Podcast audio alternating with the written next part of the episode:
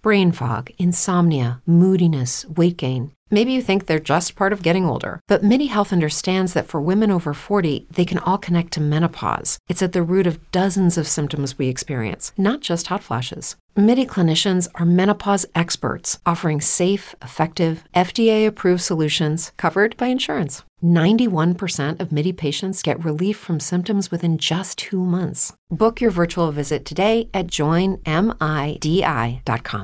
¿Qué sabemos y qué no sabemos del conflicto armado en Colombia? ¿Qué pasó con los más de 40 grupos armados y cerca de 1.900 masacres? ¿Qué pasó con los sobrevivientes? Te invitamos a recorrer las rutas de la guerra a través de las miles de historias que la componen. Un Rosario Radio presenta Rutas del Conflicto Radio.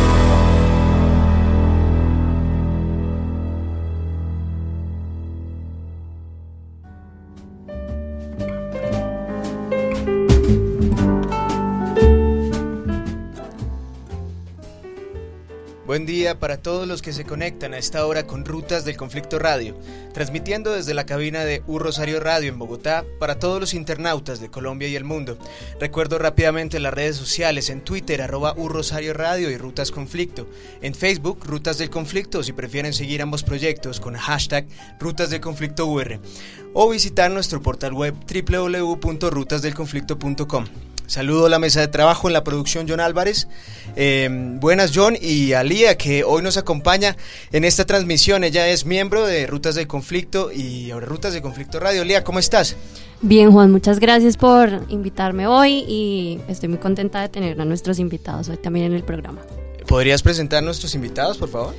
Bueno, pues hoy nos acompaña eh, Manuel Chavarría, que hace parte eh, del proyecto Salvavidas, eh, del cual vamos a hablar en un, en un rato. Es un proyecto muy interesante, el cual pues pretende hacer algo desde la postura ciudadana, pero también eh, en pro de la defensa de los líderes. Y también nos acompaña eh, Diana. Diana Sánchez. Sánchez. Diana Sánchez, ella es la directora del programa Somos Defensores, también la directora de Minca, si no estoy mal, ¿cierto? Minca. Eh, bueno, para quien no sabe qué es Minga, traduce Asociación para la Promoción Social Alternativa. ¿De qué trata Minga? Hola, buenas a todos y a todas. Aquí hay que colocar la perspectiva de género también, líderes claro. y lideresas y a todos y a todas. Muchas gracias por invitarnos a este espacio tan importante desde la Universidad del Rosario. Minga es un vocablo indígena eh, que significa trabajo colectivo, trabajo comunitario, trabajo en común. Entonces es Asociación para la Promoción Social Alternativa, Minga. No es una sigla, es un concepto. Es un concepto. Gracias por la aclaración. Fue la información que hemos encontrado en Internet. Ya sabemos y siempre está bien aprender todos los días algo nuevo. Eh, ¿Qué va a pasar hoy? Hoy vamos a hablar en Viaje a la Memoria sobre la preocupante situación que actualmente hace parte de la vida de cientos y cientos de líderes y lideresas sociales y defensores y defensoras de derechos humanos en Colombia.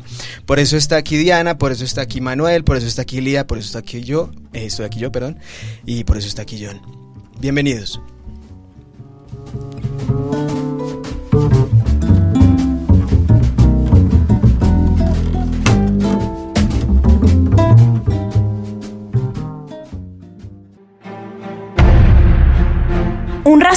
Por la historia de la guerra en Colombia. Viaje a la memoria en Rutas del Conflicto Radio. Pues de acuerdo con los trabajos que han hecho otras organizaciones que tienen un seguimiento eh, estadístico a la situación de los defensores y defensoras de derechos humanos, es claro que hay departamentos como el departamento de Cauca, el departamento de Antioquia, la situación del Valle del Cauca, Santanderes, que tienen unas, una, eh, un alto índice de agresiones a defensores y defensoras de derechos humanos. Ahora, el informe de la Defensoría del Pueblo también sitúa eh, un alto riesgo en 19 de los 32 departamentos del país, eh, pero también eh, se señala que ha habido agresiones en prácticamente todo el país. Rutas del Conflicto Radio. Acabamos de escuchar un apartado de la entrevista que mantuvimos con Yomaria Ortegón, la directora de la Corporación Colectivo de Abogados José Alvear Restrepo. Una organización que vela por la defensa de los derechos humanos en el país desde hace ya cerca de 38 años y por la defensa, valga la redundancia, de sus defensores. Em, ella la pusimos aquí de primeras porque es una introducción a lo que vamos a hablar hoy. Ha habido una preocupación em, reciente, pero eso no significa que solo esté pasando en este momento y eso quiero que también nuestros invitados nos hablen un poco. Los defensores de derechos humanos en Colombia históricamente han sido objeto de todo tipo de hostigamientos a lo largo de su historia. Pero desde que se dio a conocer el acuerdo final entre el gobierno y la guerrilla de las FARC, se ha desatado una ola de homicidios y amenazas contra líderes sociales en Colombia. Em, primero, pues me gustaría hablar con, con Diana, que es pues, digamos, una de las, de las expertas en la materia, por así decirlo. Lleva muchos años trabajando con defensores y defensoras de líderes y líderes y lideresas. Y preguntarle qué está pasando ahorita en Colombia, porque está todo el mundo preocupado por los defensores. Eh, bueno, pues lo que está pasando en el país ahora ha pasado siempre, la verdad porque en Colombia, que es un país eh, pues que históricamente en conflicto, pero además no es solamente el conflicto armado, sino multiplicidad de conflictos. Es un país con una, una gran mm, organización social. Eh, de base, sean indígenas, campesinos, afro, mujeres, eh, sindicalistas, etcétera. Entonces ha sido un país muy movilizado siempre. Y resulta que aquí en Colombia también, en el marco del conflicto armado, se generó la idea de que el movimiento social era un enemigo interno y se generó la doctrina de seguridad nacional desde los años 70 y quizás mucho antes. Y allí se generó la idea de que el movimiento social estaba asociado a la insurgencia y persiguiendo la insurgencia han perseguido también al, al movimiento social, legal e ilegalmente tanto la fuerza pública como también a través de otros mecanismos que nosotros hemos llamado de guerra sucia, eh, se ha perseguido al movimiento social y especialmente a sus líderes sociales. Así que en el marco de esa conflictividad colombiana se ha naturalizado y se ha justificado el asesinato del liderazgo social que en Colombia ha sido muy importante. Así que lo que está pasando ahora no es nuevo, es histórico, lo que pasa es que el contexto cambia y eso se vuelve quizás más evidente. Has, tocado un tema muy importante que también yo, Mari, tocaba en la entrevista y es el tema de la estigmatización. Eh, digamos que sí es, un problema histórico, pero a esta estigmatización también se le tienen que sumar otros componentes, ¿cierto? Como por ejemplo, eh, pues el, proceso de paz actual que vivimos y cómo esta puede ser una apertura democrática para nuevos actores que puedan participar en política y cómo esto puede afectar intereses de, de, ciertos personajes. También podemos hablar de eh, victimarios pues sin rostro que son, eh, hablan muchas organizaciones, de miembros de eh, organizaciones criminales asociadas al narcotráfico y al paramilitarismo, muchos los llaman aún paramilitares o neoparamilitares, o, dependiendo de, la fuente es el nombre, eh, pero, pero lo que hay en común es que estas personas están amenazando masivamente, eh, parece, a los, a los líderes y a las lideresas, a los defensores y defensores de derechos humanos en todo el territorio nacional. Por ejemplo, yo María hablaba de algunos lugares que se ha focalizado más estas agresiones, eh, y, y, bueno, pues no sé, ustedes, aquí también pues está un poco el tema del contexto y tal, pero yo quiero preguntarle a Manuel, Manuel como un ciudadano de a pie, porque usted hermano, usted es un diseñador industrial, usted digamos que no ha estado muy involucrado con estos temas, más allá de lo que uno normalmente puede como ciudadano promedio en Colombia conocer, eh, interesado en, en la realidad del país. ¿Usted qué piensa de lo que está pasando en este momento? Pues yo creo que es muy importante que la ciudadanía se active. Eh, vimos cómo se activó hace unos meses la ciudadanía y el, y el empuje que tuvo, el, eh, la presión que generó y, y, vemos en realidad el poder que tenemos como ciudadanos. Nosotros como ciudadanos hemos estado apartados mucho tiempo de, de, de muchas partes del conflicto y se nos olvida que este es un país de todos. Eh, se nos olvida la importancia que tiene un líder social porque como Diana decía y como decía en la entrevista, se estigmatizan a hacer insurgencia y la gente termina eh, teniendo una idea de, ah, no, ese lo mataron por porque algo malo tenía que estar haciendo. Y no, se nos olvida que los líderes sociales protegen nuestros derechos en diferentes regiones del país y nosotros como ciudadanos nos tenemos que empoderar y tenemos que decir esto no puede seguir sucediendo porque si queremos un país en paz, un país diferente, nosotros como ciudadanos también tenemos que actuar. Quiero hablarles de un informe. Em, después de mucha presión, la Defensoría del Pueblo lanzó un informe fechado el 30 de marzo. Es un informe de riesgo que advierte sobre toda esta problemática. Aparte de hablar de las cifras, que, ya quiero como, como hablar de eso y que Diana también nos explique un poco de por qué siempre encontramos cifras diferentes, dependiendo de la fuente, eh, si puede ser un poco eh, explicativa en este sentido, Diana, por favor. Em, quiero citar una parte textual del informe para ver qué tipo de personas está afectando estas violencias. Eh, cito, abro comillas. Ha impactado principalmente a las personas y organizaciones que abanderan la defensa del territorio los recursos naturales, los derechos de las víctimas, en particular la restitución de tierras, y quienes propenden por el fortalecimiento de las agendas comunitarias y la implementación de los acuerdos de paz en el nivel territorial. Este mismo informe habla de 265 municipios en riesgo, eso es más o menos el 25% del territorio nacional, y de 337 organizaciones sociales, un montón, cientos de organizaciones sociales en amenaza. Quiero por favor, Diana, que nos cuentes desde tu experiencia, desde lo que has hecho en Somos Defensores con tu equipo, ¿qué tan cercanas son estas, estas cifras a lo que puede considerarse como un panorama real o un panorama em, aproximado de, lo que, de, esta preocupante situación el momento? Eh, sí, efectivamente, Juan, la, Defensoría del Pueblo creo que es una de las instituciones con más eh, autoridad moral y legitimidad y capacidad eh, de pronunciarse frente a este tema.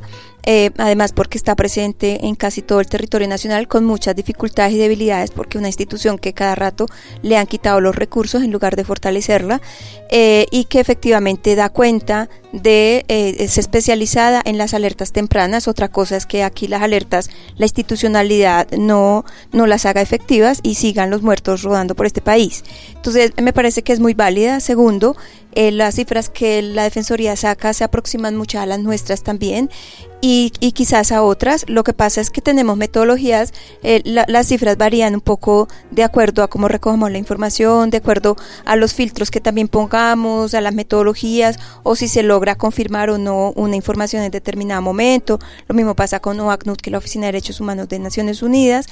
En fin, pero para nosotros esta información de la Defensoría es muy importante, pero es sobre todo muy importante porque sale del mismo Estado. Claro que esa es una crítica que siempre hemos hecho al Estado colombiano y al gobierno, es que ellos son críticos de las cifras de la sociedad civil, a pesar de que las han aceptado desde hace un tiempo, porque como no tienen más, porque como el Estado no ha sido capaz de generar un sistema de información de derechos humanos y de temas específicos como este, el de agresiones a líderes sociales, entonces no pueden quejarse, pero saliendo del Estado, pues no parece que es muy importante y válida esta información. Sí, Diana. A pesar de que las cifras varían según la fuente, de acuerdo con este informe de la Defensoría, entre el 1 de enero de 2016 y el 20 de febrero del presente año, se registraron al menos 134 homicidios a líderes y lideresas. Sí, nosotros vamos como entre ese mismo periodo contaríamos unos 115 homicidios. Siguen siendo, a pesar de la poca diferencia, más de 100 personas asesinadas en menos de un año y pocos meses. Bueno, quisiera que entendiéramos un poco también, bueno, ya sabemos, digamos, como a, grandes rasgos estas, estas estadísticas nos dan un panorama general, pero es muy difícil en media hora hablar de, todo lo que tenemos que hablar hoy. Por eso vamos a hacer una segunda parte de nuestro programa eh, dentro de ocho días para hablar sobre todo de lecciones de la historia, de cómo es que... Em, cosas que ya nos han pasado hablan un poco de lo que está sucediendo ahora y, qué hemos aprendido y qué tenemos que ahorita recordar para que no vuelva a suceder. Y vamos a remitirnos a casos de los años 80, de los años 90, em, la, digamos el, gran auge paramilitar también a finales de los 90, principios de los 2000. Vamos a intentar entender un poco toda esta situación y quién puede estar detrás de todos estos crímenes según, según la historia. Em, dicen que los lugares más críticos, el informe, eh, son Cauca, Antioquia, eh, hablan también de Valle, los Santanderes, Nariño. Por ejemplo, yo aquí tengo un mapa que quisiera que lo viéramos todos en este momento. Es, una, es un mapa que reseñó el portal especializado en cubrimiento de conflicto Verdad Abierta, eh, que ha hecho un juicioso seguimiento a toda la situación de defensores humanos, defensores de derechos humanos. Eh, si vemos este mapa y nos damos cuenta de los lugares que están en púrpura, como los, los lugares más, más eh, agredidos en el momento, más amenazados, son Cauca y Valle de Cauca, suroccidente. Un lugar que ha sido, sí.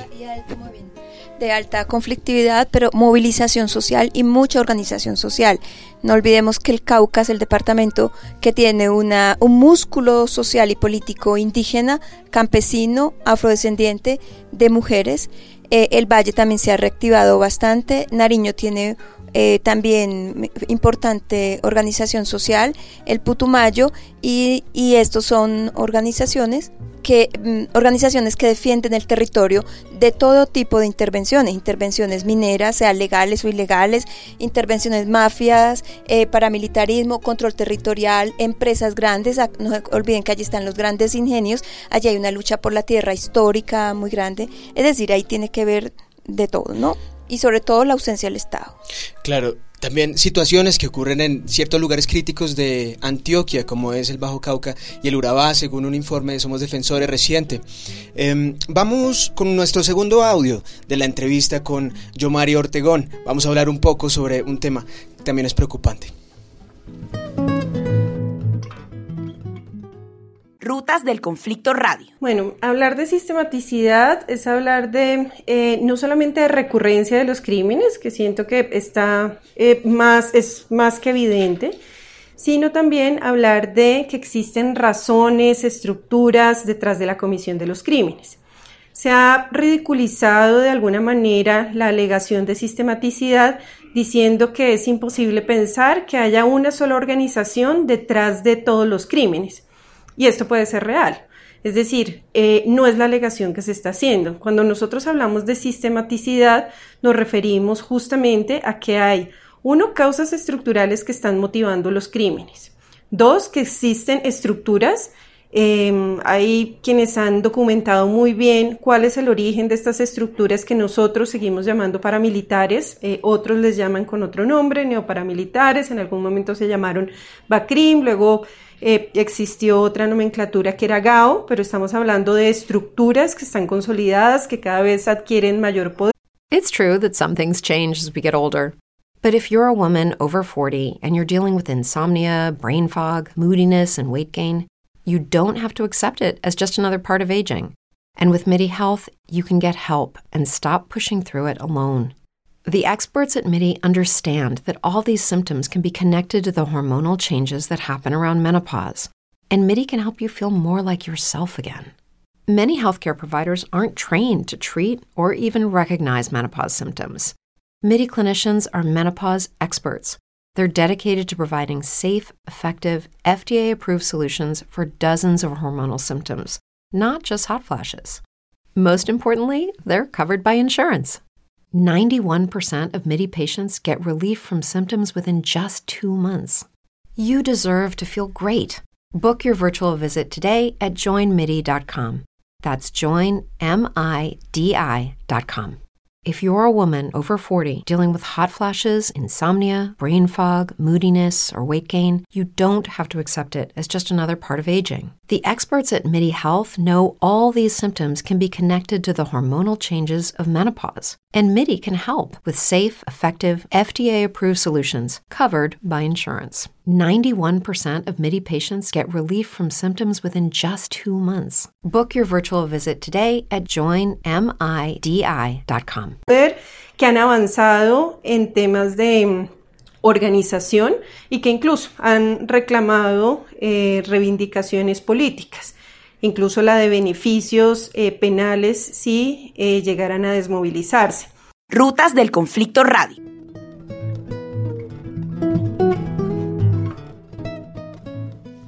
Bueno, Diana, ya que eh, tocamos este tema de sistematicidad, eh, pues eh, digamos por parte del Ministerio de Defensa y la Fiscalía eh, se ha dicho públicamente que no existe esta sistematicidad.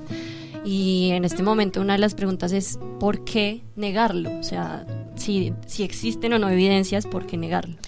Eh, porque el establecimiento se pega de unos parámetros rígidos eh, y siempre los traslada de contexto a contexto eh, sin mirar que los contextos han cambiado. Coloco un ejemplo. En el pasado, cuando al movimiento político Unión Patriótica lo empezaron a, aniquilar físicamente, siempre decían que eso era muy local, que eso era muy regional, que eso tenía que ver con tal cosa, otra cosa, pero con el pasado del tiempo y ya cuando se verificó que efectivamente había detrás de un patrón de, de, comportamiento, de, de, quitar del camino este movimiento político, entonces ahí sí se dijo que había una sistematicidad. Y eso está pasando actualmente. Nosotros lo que argumentamos es que la sistematicidad, como decía Yomari, es que detrás de eso hay unas estructuras. Nosotros decimos, mira, el 70% de estas personas, eh, por decir algo, del 2016 que asesinaron, líderes y lideresas, eh, fueron eh, a través de sicarios.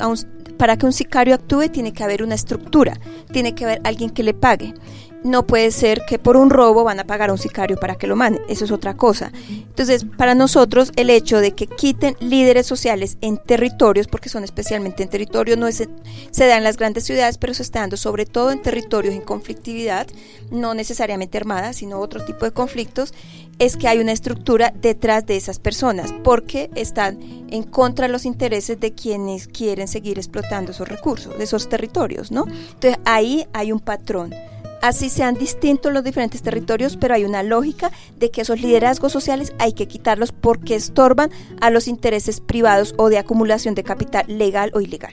Es un modus operandi, sin duda, que hace recordar también eh, la operatividad de estructuras paramilitares del pasado ¿no? y, del presente. Con el tiempo se juntaron. Sí, Manuel, quiero preguntarte una cosa. ¿Tú cómo te informas? Eh, desafortunadamente uno uno tiene las redes, uno tiene periódicos, uno de vez en cuando ve eh, un informe que pasa por ahí por internet, pero uno como ciudadano está poco informado. Uno, por ejemplo, los conteos que hace Pacifista son una de las fuentes que como ciudadano me llegan. Y, es, son vagas, cuentan una historia simple de, de lo que ha pasado, a pesar de que me les quito el sombrero porque si hacen un trabajo fuerte. Eh, nosotros necesitamos más información como ciudadanos y necesitamos tener más interés porque esto nos afecta. Si no paramos esto, no vamos a parar el conflicto. Em, quisiera preguntarte algo. Eh, ahorita, hablando de sistematicidad, tu percepción, digamos, como una persona que se informa por las redes, que muchos de nosotros lo hacemos, sobre todo nuestra generación, ¿Para ti es evidente esta sistematicidad? Pues cuando matan a una persona cada cuatro días es claramente algo sistémico. Eh, yo, no puedo, yo no puedo ver otra explicación para ello.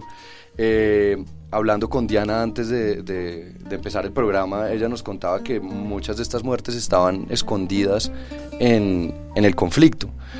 Eh, y eso en parte es bueno que nos estemos dando cuenta en este momento, pero lo más importante es que reaccionemos, porque si dejamos esto pasar como otro de esas cosas que pasan en este país tan loco, pues vamos a seguir en las mismas. Hablando de reaccionar, ahorita quiero que hablemos sobre tu proyecto, que es muy, muy interesante para todos los internautas que en este momento se conecten con Rutas de Conflicto Radio para que lo conozcan, lo compartan y si hay algún interesado también te puedan contactar. Antes quiero muy, muy, muy brevemente tocar cuatro temas que toca el informe sobre, eh, no habla de una sistematicidad, sino una problemática generalizada, entre comillas. El primero es que el 69% de las víctimas desarrollaban su labor en organizaciones comunitarias em, eh, y también de, pues, impulsando acciones de reivindicación de derechos en zonas rurales, 69%. Eso pues es, digamos, muy diciente, ¿no? Más que una problemática generalizada, creo que habría que llamar las cosas por su nombre. El segundo es que por lo menos el 25%, eh, una de cada cuatro víctimas eran líderes de pueblo o comunidad indígena, también, ¿no? O sea, estamos hablando de una cuarta parte. El tercero es que, em, bueno, cito, si bien por las características de los procesos organizativos en los territorios, algunas de las víctimas pertenecen simultáneamente a otras organizaciones de víctimas regionales, nacionales, como es el tema de Marcha Patriótica, del mm, el Congreso de los Pueblos. Son organizaciones duramente afectadas. Eh, de hecho, Verdad Abierta documentó que Marcha Patriótica desde fundación eh, en junio, julio perdón, de 2010 ha reportado al menos 132 militantes asesinados. Creo que es, bastante diciendo también de, de, una sistematicidad, ¿no? Eh, bueno, pero ahora sí, yo creo que llegó la hora de hablar de cómo entonces en vez de pues también esperar tantos resultados que es importantísimo y que el, el Estado mismo se pellizque, el mismo informe lo dice y las organizaciones defensoras también están eh, con esa presión eh, que es necesaria para que la Fiscalía también dé pues avances en las investigaciones, se puedan capturar a los culpables, se pueda dar un ejemplo de, de, que, de ejemplares que puedan de alguna manera frenar este flagelo. Pero aparte de lo que puede hacer el Estado, ¿qué podemos hacer nosotros? Bueno, Manuel, cuéntanos tú qué un poco como de lo que se está creando en el proyecto que del cual vienes a hablar hoy y un poco también de ese poder ciudadano y esa responsabilidad que podemos tener al saber de estos hechos, pero también qué podríamos hacer. Ok, empiezo por hablarles un poco del proyecto. Proyecto Salvavidas es un proyecto que se crea entre un grupo de gente, ciudadanos con ganas de cambiar la realidad, ganas de afectar un poco la realidad nacional eh, un poco con ingenuidad porque no conocemos completamente las realidades. Diana aquí sería una gran aliada y lo va a hacer eh, para, para llevar esto a la realidad, pero es que la ciudadanía, que no solo sean ONGs y gente preocupada, sino que la ciudadanía se, se apropie de esto. Me recuerdo un poco la, eh, la ciudadanía y la juventud, porque recuerdo a Garzón echando, si ustedes no se apropian del futuro, nadie lo hará por ustedes. Es que nosotros, nosotros somos el futuro, nosotros somos la paz que va a ser. Y esa paz tiene que tener en cuenta todos los, todos los ámbitos, especialmente el liderazgo social, porque el liderazgo social protege nuestros derechos, protege nuestras tierras, hace posible procesos de desarrollo tanto económico como, como social en ciertos sitios. Y, y esto se nos olvida, esto como que pasa. Entonces el proyecto Salvavidas lo que quiere hacer es generar una gran red de personas interesadas que protejan directamente a, los líderes, que los líderes se puedan comunicar entre ellos, que puedan mantener unas, eh, unos diarios de campo que le den información a las autoridades y a, la gente. Eh, que entre interesados nos podamos hablar y que a la ciudadanía la ciudadanía en general tenga un, como una perspectiva masticada de lo que es el liderazgo social en el país. Esto trae una cantidad de dificultades en, términos eh, legales, de financiación, de procesos internos y todo, pues estamos trabajando con mucha gente para lograr sobrepasar todo esto. Pero es más que cualquier cosa el, el activismo en Internet llevado a la realidad y a procesos reales. Yo tengo también, ah, dale, Yo quisiera complementar esta pregunta para Manuel en este sentido. Hay unos actores eh, políticos y sociales y de opinión muy importantes en el país que creo que mm, tienen que jugar un papel determinante, de acuerdo a lo que dice Manuel, que son los medios de comunicación que han jugado un papel muy negativo que han generado una matriz de opinión muy nefasta y que hoy tienen que cambiar su papel porque vamos estamos eh, fabricando un contexto a futuro de paz y eso implica que todos cambiemos también. El otro son las universidades. Hoy estamos aquí cumpliendo con dos o tres, cuatro actores, que es el campus académico, eh, donde están todos los profesores, los estudiantes, la juventud, Manuel tiene toda la razón, la juventud tiene que entrar en este periodo con un, eh, un chip eh, con un paradigma distinto a nosotros los viejos que fracasamos y eh, es muy importante generar conciencia del valor de un líder social, sea hombre o mujer. Es decir, el, eh, un líder social en cualquier parte, de, mejor dicho, en cualquier parte del mundo es tan importante porque es el que se pelea los derechos de sus comunidades, sea grande, pequeña, rural, urbana, en fin, joven, vieja, etcétera. Entonces, crear esa conciencia del valor que significan estas personas es fundamental para que, en adelante no se necesiten nada material para cuidarlos, sino solamente la conciencia política. Y en ese sentido, eh, si me permites una última pregunta también, que veníamos hablando un poco la importancia de eh, tener involucrados tanto a los medios, por ejemplo, locales o regionales, como también a las instituciones, ¿no? ¿Cómo hacemos para que esto se modifique, para que esto que tú precisamente mencionas como un problema, que eh, no están involucrados, no están informados o no actúan frente a eso, cómo hacemos para que eso se modifique? Nosotros, el Movimiento de Derechos Humanos en Colombia y Social, venimos en una ruta muy fuerte hace más de nueve años para que el Estado y instituciones como la Fiscalía, como la Procuraduría, como el Ministerio de Defensa y bueno, y todas las otras instituciones cambien su paradigma, la concepción que tienen del movimiento social y de los líderes sociales y defensores de derechos humanos. Toca cambiar ese chip, que era lo primero que decía ah, en, en al principio de este programa, porque si siguen viendo con mala fe a todo este movimiento social, ellos siguen legitimando en las leyes, en el comportamiento, en la investigación, eh, como algo negativo al movimiento social y su movilización.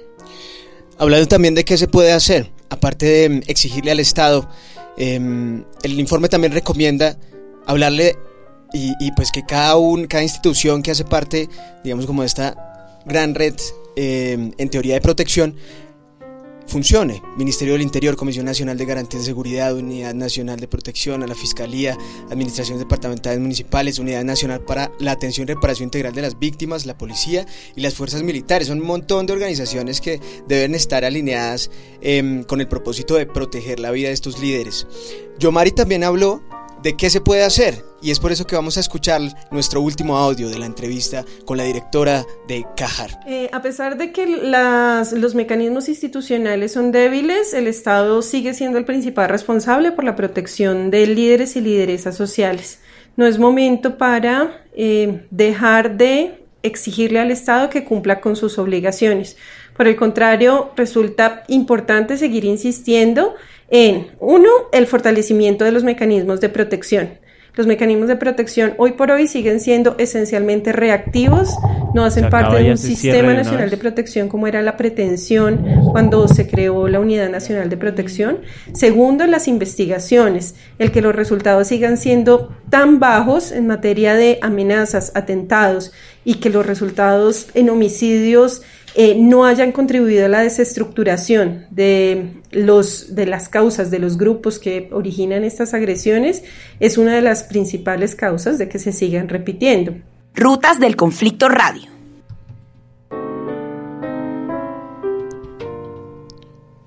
María es enfática entonces de insistir la responsabilidad del Estado.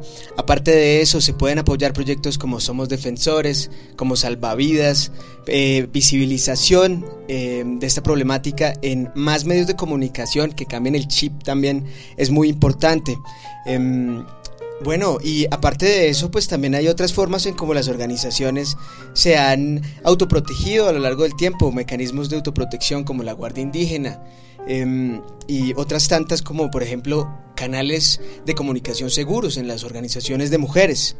Em, hay que, no hay que olvidar que también el acuerdo de paz en sus capítulos 2 y 3 es em, incisivo en la creación de nuevas herramientas de protección a derechos humanos, como por ejemplo la Comisión de Seguridad y Garantías, como eh, la reestructuración y la creación, sobre todo de un Plan Nacional de Derechos Humanos y la modificación del SAT, del Sistema de Alertas Tempranas de la Defensoría del Pueblo. Em, bueno, para cerrar este programa, y qué lástima porque es un tema que en realidad nos gustaría quedarnos aquí más tiempo charlando y por eso va una segunda parte.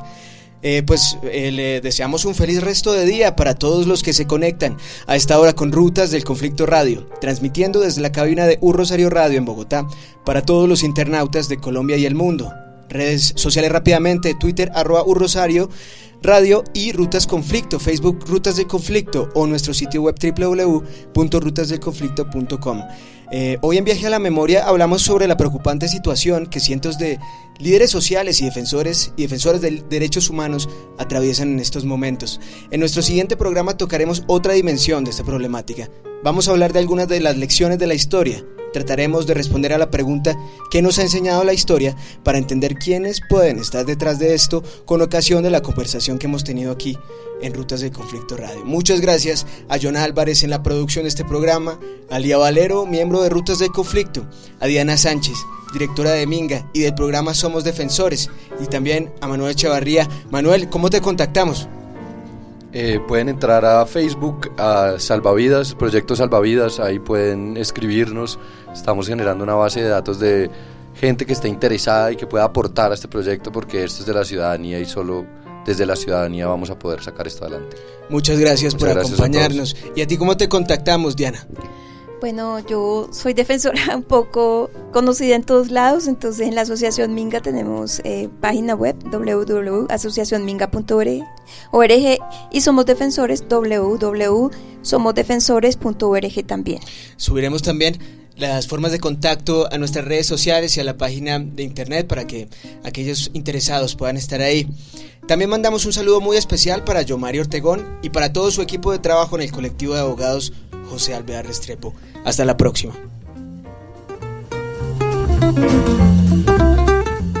¿Qué sabemos y qué no sabemos del conflicto armado en Colombia? ¿Qué pasó con los más de 40 grupos armados y cerca de 1.900 masacres?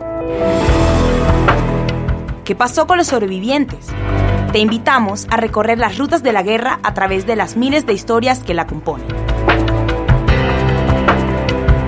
Gracias por recorrer con nosotros este tramo de las rutas del conflicto. Rosario Radio presentó Rutas del Conflicto Radio.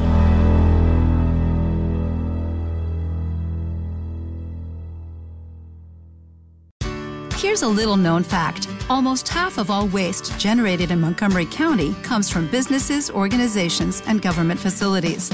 Reducing the amount of waste in your workplace will have a positive impact on our environment. It can also save you money on your disposal costs. Reducing waste and recycling at your business is easy to do and is the law in Montgomery County. Make it your business to recycle right. Learn more at montgomerycountymd.gov slash recycle right or call 311.